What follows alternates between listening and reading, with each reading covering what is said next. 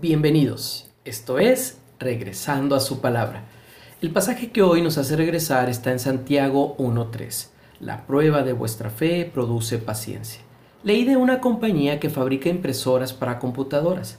Antes de ser despachadas, esas impresoras pasan por una prueba que consiste en congelarlas, luego calentarlas y por último sacudirlas violentamente. Esa prueba es el último paso en un proceso llamado endurecimiento, el cual prepara una impresora ordinaria para que el ejército la use.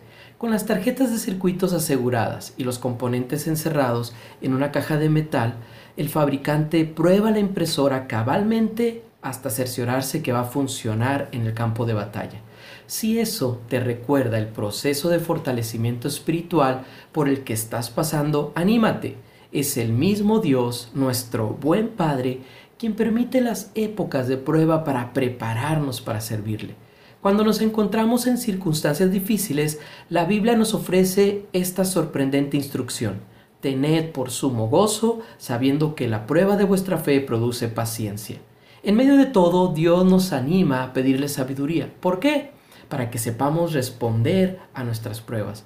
Él da sabiduría abundantemente a todo el que se la pida.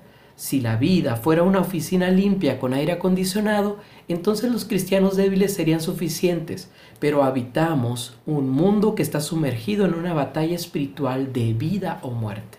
Querido hermano y amigo, si confiamos en Dios en las épocas difíciles, nos vamos a endurecer y vamos a estar listos, probados y preparados para ser más útiles.